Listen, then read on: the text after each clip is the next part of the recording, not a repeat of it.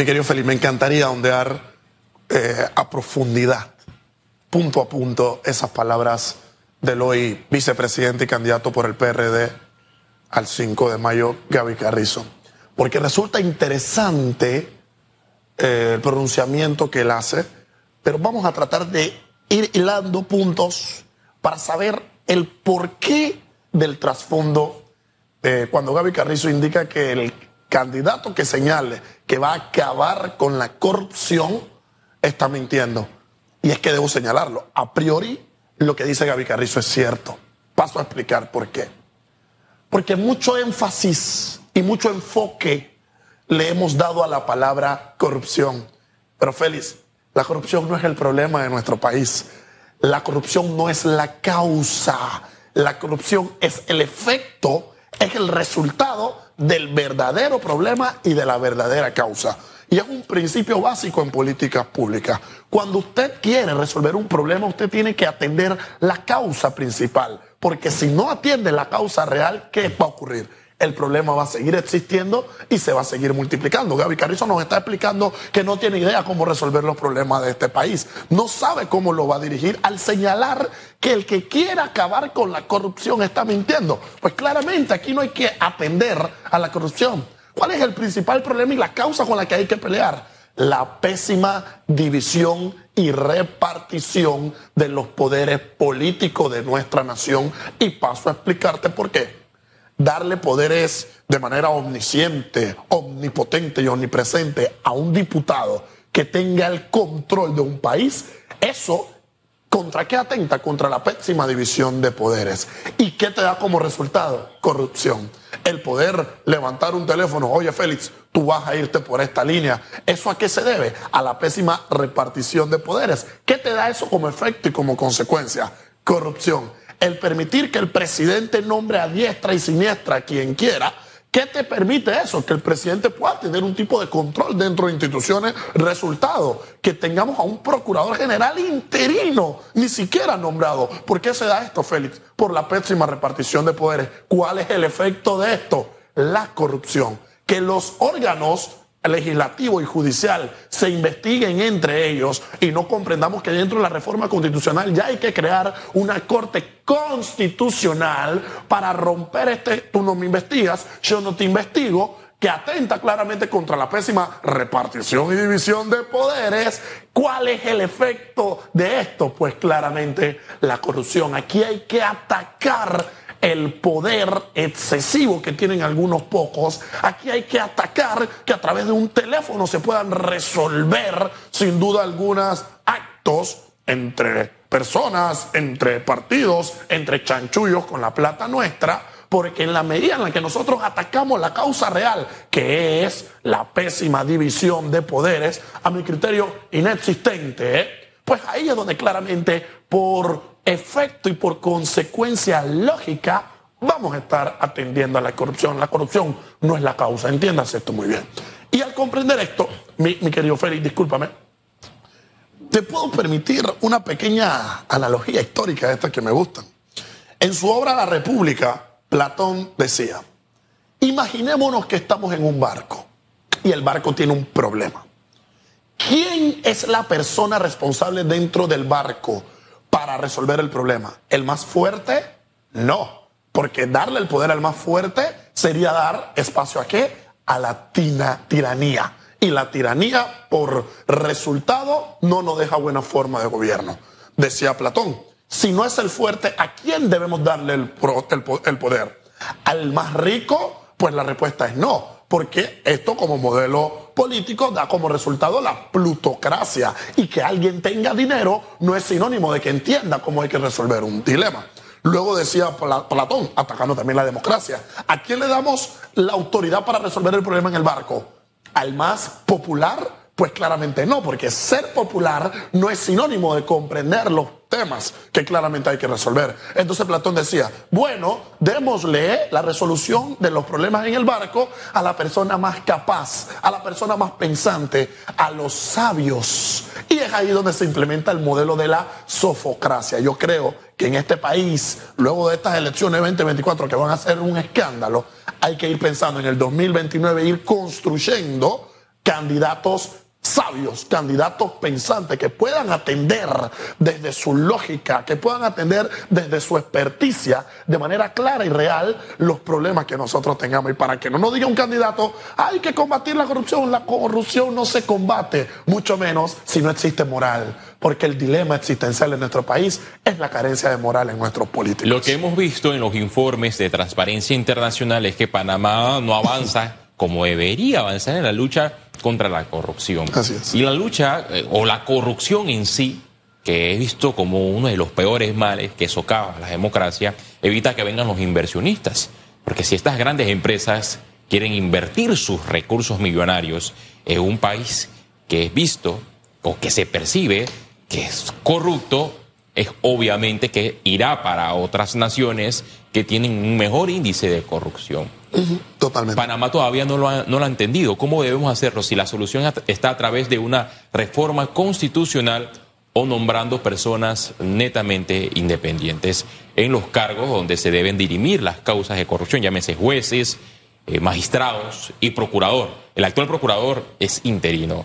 Ayer cuando se le preguntó al señor Carrizo sobre la interinidad del procurador, y él dijo que no, que él, él había sido eh, nombrado y que pasó por el proceso de selección y pasó por el filtro de la Asamblea Nacional.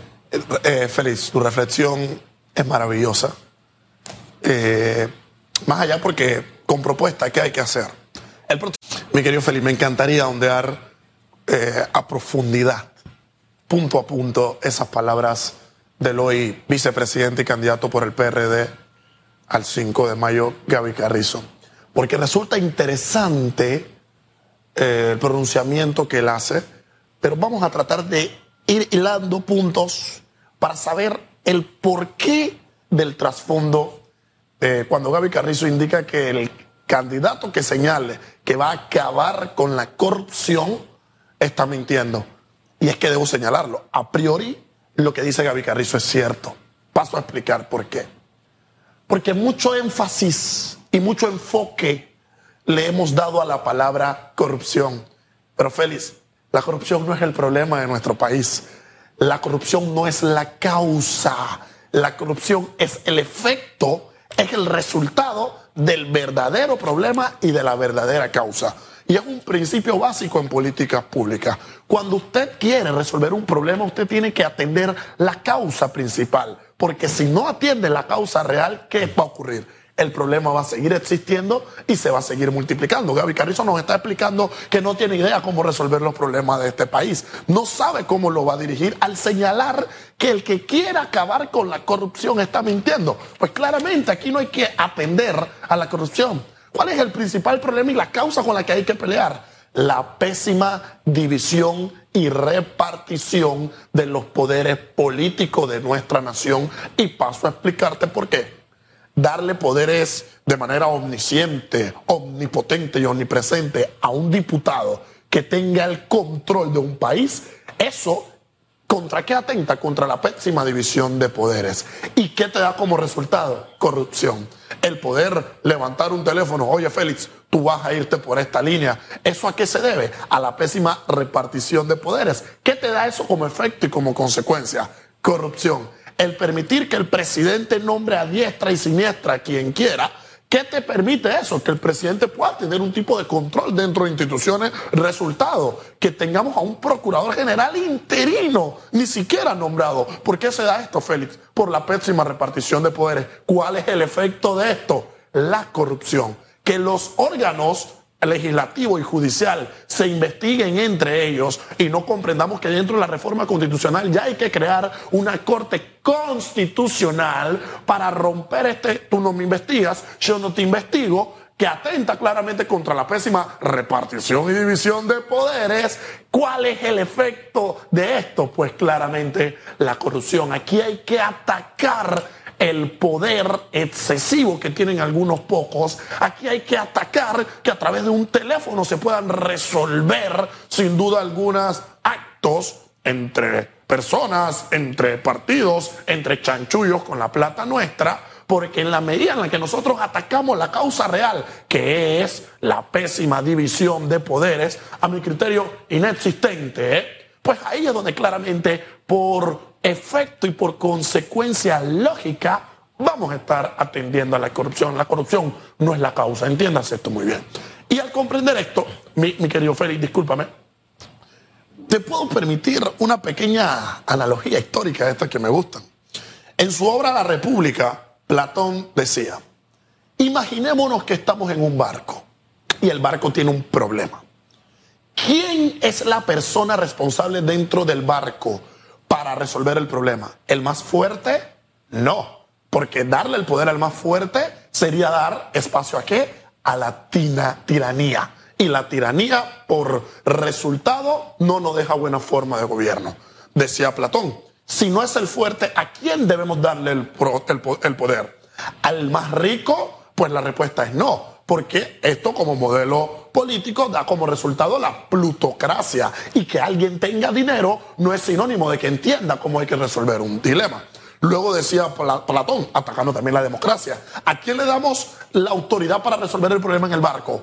¿Al más popular? Pues claramente no, porque ser popular no es sinónimo de comprender los temas que claramente hay que resolver. Entonces Platón decía, bueno, démosle la resolución de los problemas en el barco a la persona más capaz, a la persona más pensante, a los sabios. Y es ahí donde se implementa el modelo de la sofocracia. Yo creo que en este país, luego de estas elecciones 2024 que van a ser un escándalo, hay que ir pensando en el 2029, ir construyendo candidatos sabios, candidatos pensantes que puedan atender desde su lógica, que puedan atender desde su experticia de manera clara y real los problemas que nosotros tengamos. Y para que no nos diga un candidato, hay que combatir la corrupción, la corrupción no se combate, mucho menos si no existe moral, porque el dilema existencial en nuestro país es la carencia de moral en nuestros políticos. Lo que hemos visto en los informes de Transparencia Internacional es que Panamá no avanza como debería avanzar en la lucha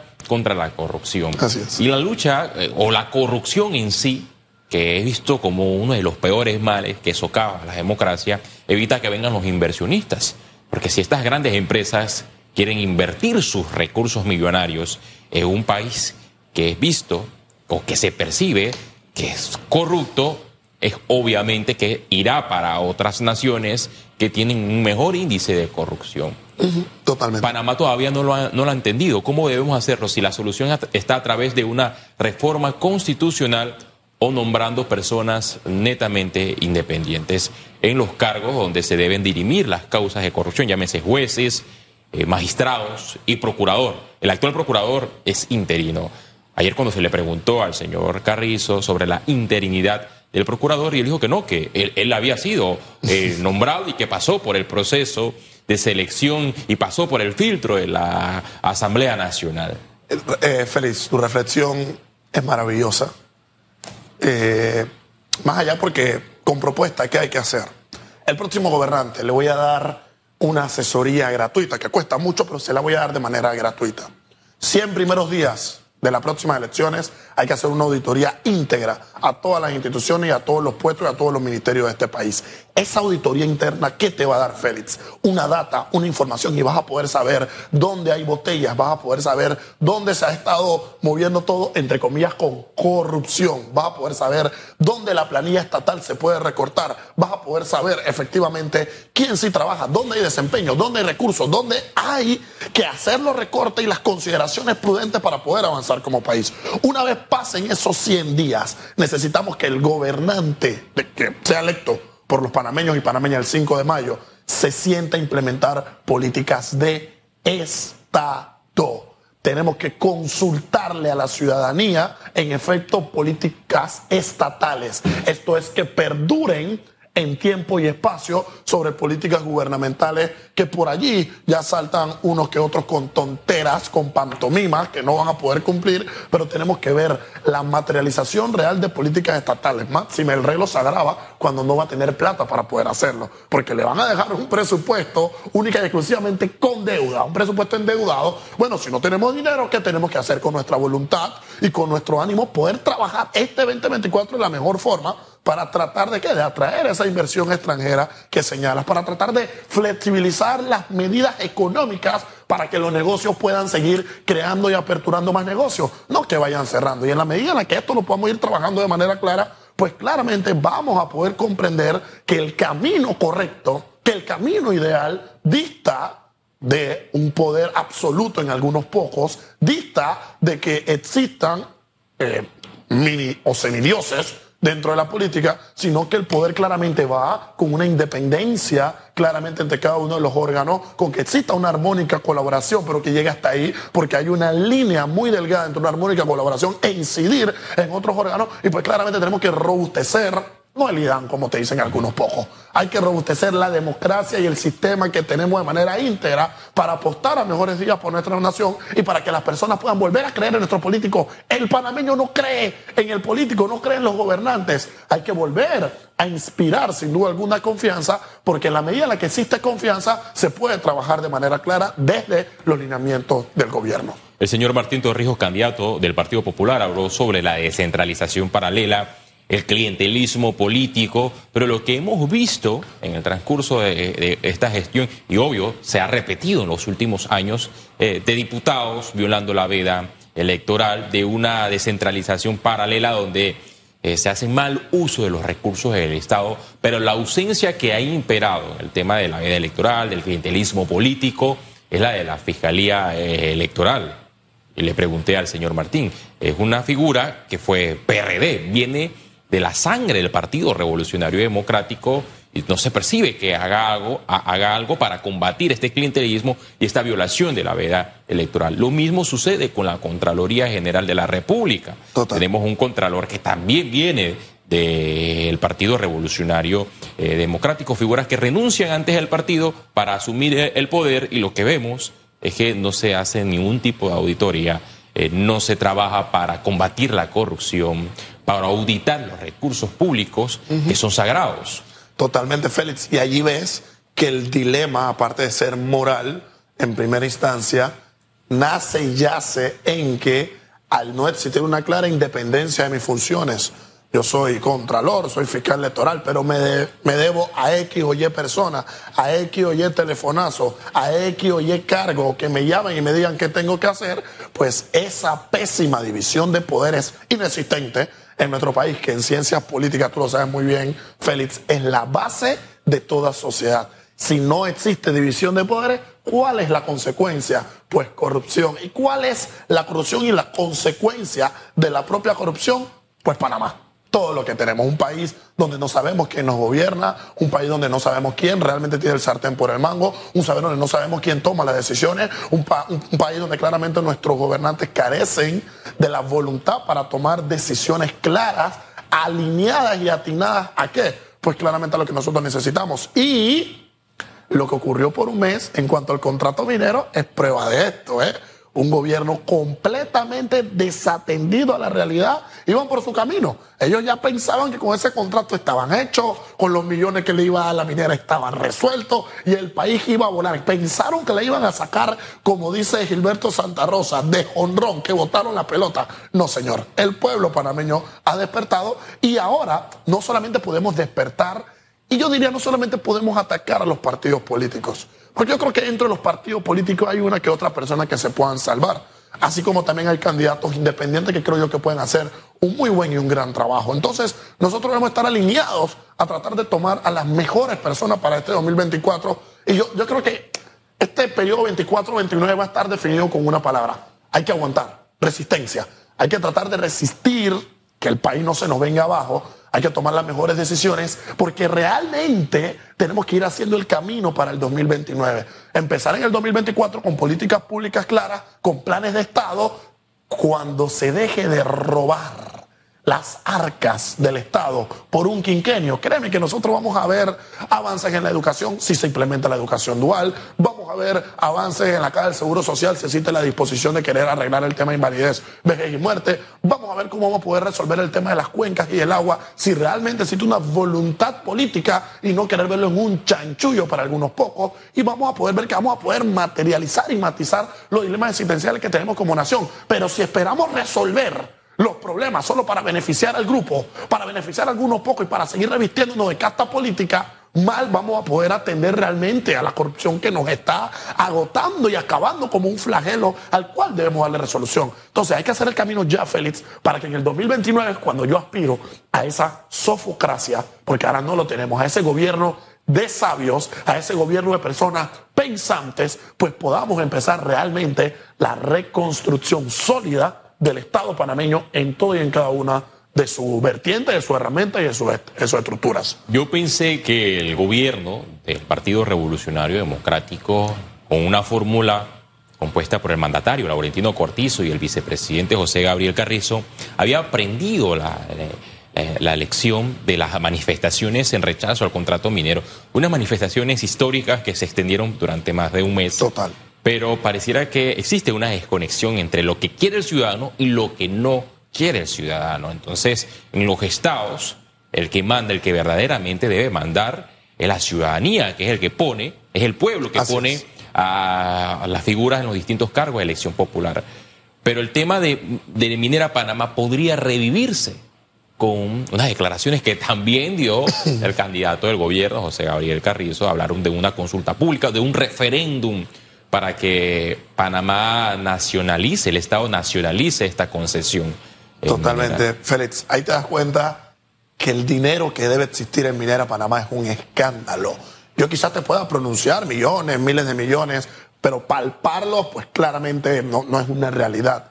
Pero el chanchullo que hay en el trasfondo para que aún luego de las manifestaciones, como muy bien señalas, se quiera seguir expresando la supuesta necesidad de, esta minería, pues dista claramente la realidad. Más allá podemos ver que la desconexión del Ejecutivo y de la ciudadanía, cuando en el último pronunciamiento del presidente de la República, yo juraba que iba a haber un mea culpa de parte del gobierno reconociendo todo lo que se hizo mal. Y oye, ¿sabes qué? Estos últimos seis meses vamos a tratar de mejorar aquello que se hizo mal. Eso no existió. Esta gente solamente dice lo que estamos haciendo, lo que estamos haciendo y lo que nos están haciendo es daño. Lo que nos están haciendo es endeudarnos. Yo todavía no soy padre, pero ya hasta mis nietos van sin duda alguna a heredar una deuda escandalosa, exigua.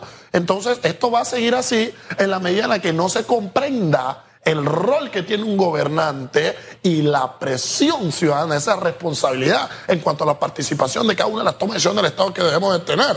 Pero ya la ciudadanía ha despertado, ya la ciudadanía lo está haciendo, pero claramente deben nuestros gobernantes entender que el servicio público es para el pueblo. El servicio, cuando a usted le dan el voto y la responsabilidad de servir a la nación, eso debe de tomarse con amor y loor a la patria no debe ser una ventana, Félix, para claramente aprovecharme. Y el dilema existencial, aparte de ser moral en nuestro país, es que el Estado tiene algunas afectaciones estructurales. Entonces, ¿qué hay que hacer? Hay que atender esas causas estructurales, esos problemas en cada uno de los cimientos de la democracia del Estado panameño. ¿Para qué? Para renovar, para reforzar esos cimientos y poder construir una nación. Esto ya pasó en Roma Hace muchos años Julio César tuvo una gran, una gran labor que fue seguida por el primer emperador, su sobrino César Augusto, Octavio, como lo conocen algunos. Él tuvo que instaurar la paz romana. ¿Y cómo la tuvo que instaurar? Luego de luchas civiles, luego de guerras, luego de temas políticos, luego de amenazas de corrupción, luego de una pésima división de poderes. Pero comprendieron que la necesidad del pueblo, que lo que claramente necesitaba la ciudadanía iba por encima de los beneficios de algunos pocos. Y cuando se empezó a gobernar con planes de estados, cuando claramente se dejó que el pueblo tomara las decisiones y pudiera formar parte de la fiscalización de la cosa pública, pues ¿qué ocurrió? Se reestructuró los cimientos de la nación, las estructuras tomaron mejores bases y pues claramente el país se pudo solventar de la mejor manera. A esto tenemos que aspirar, a un cambio estructural y mejorar en todos los sentidos. Y con esas aspiraciones también deben de ir de la mano del capital político y de las ganas de hacer las cosas y los cambios, porque son muchas las promesas, las propuestas en campaña, los candidatos eh, presidenciales, los candidatos a diputado, a representante, a alcalde, al electorado le bajan los cielos y la tierra, le dicen tener las recetas, las fórmulas, las soluciones ante la crisis, ante las crisis que azotan la República de Panamá, pero a la hora de asumir el cargo se olvidan de esas promesas de campaña. Gracias, Ian, por de tu análisis. vivimos los seres humanos. Gracias, Félix.